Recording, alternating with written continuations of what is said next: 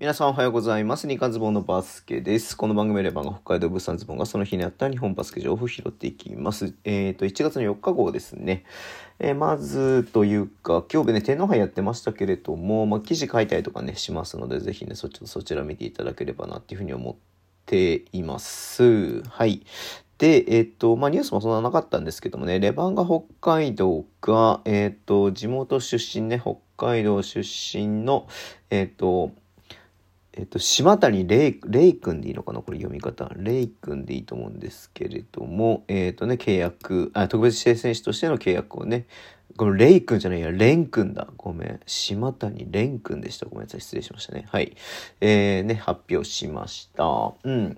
えー、っとですね、175センチの、えー、ポイントガード。でね、あのー、なんすか、東海大、えー、付属札幌な、東海大東海大附属札幌から東海大に行って、今4年生で、まあ、この間ね、直近のインカレでは優勝しているというところですね。うん。えー、っと、まだね、ちょっとメディカルチェックとかを行ってからなので、これからだと思うんですけども、学バスね、全然詳しくないからね、ちょっと何とも言えない部分があるんですけれども、はい。えー、まあ、そうね、まあ一番選手を取ったのはちょっと意外だったかなっていうところがありますけれども、まあでも本当ディフェンスがいい選手緒なのかなというふうに思うんでね。うん。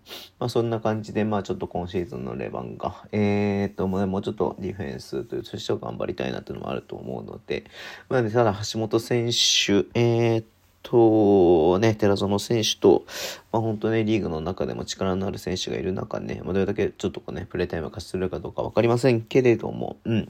まあ、ひとまず地元出身選手で、えっ、ー、とね、もう、この、えっ、ー、と、先もまた、うん、契約も考えられるっていうところではね、ちょっと、えっ、ー、と、頑張ってほしいなっていうのがあります。はい。すいません。そんな感じでね、ちょっとね、今日ね、これしかニュースがないので、終わりにしたいと思います。Twitter でも以上発信します。フォローお願いします。YouTube 毎日やってます。ラジオとかのアプリで聞いてる方はとボタンを押してくださいさい。では、今日もお付き合いいただきありがとうございます。それでは、いってらっしゃい。